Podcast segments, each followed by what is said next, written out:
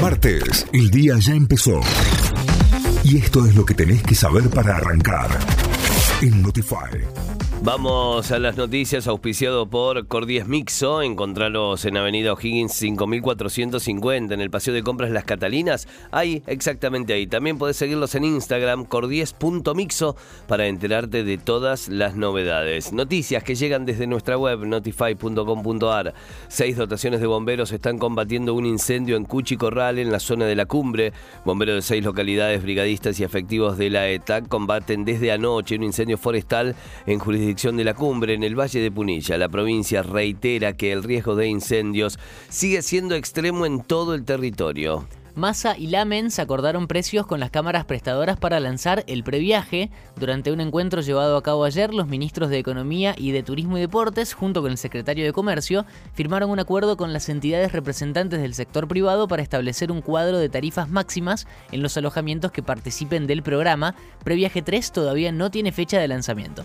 Aumento salarial del 36% en cuatro tramos para el personal de casas particulares. La primera suba se aplicará este mes y será del 9% la segunda en septiembre del 8,2%, la tercera en octubre del 7,6% y la última en noviembre del 7%. De esta manera, desde este mes el salario será de 48.524 pesos y en noviembre llegará a 60.544 pesos. Nuevo aumento en las cuotas de las prepagas. Desde octubre subirán 11,53%. De esta forma, el servicio de seguro de salud tendrá un incremento del 87,9% en 10 meses, por encima de la inflación. En 12 meses, el reajuste será del 104,8%. Argentina le ganó a Bahamas y está más cerca del Mundial. La selección de básquet se impuso en Mar del Plata ante los centroamericanos por 95 a 77 y dio un paso grande para clasificarse a la Copa del Mundo 2023 que se disputará en Japón, Indonesia y Filipinas.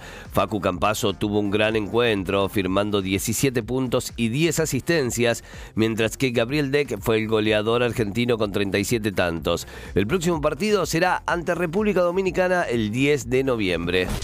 Notify, las distintas miradas de la actualidad para que saques tus propias conclusiones. De 6 a 9, Notify, plataforma de noticias.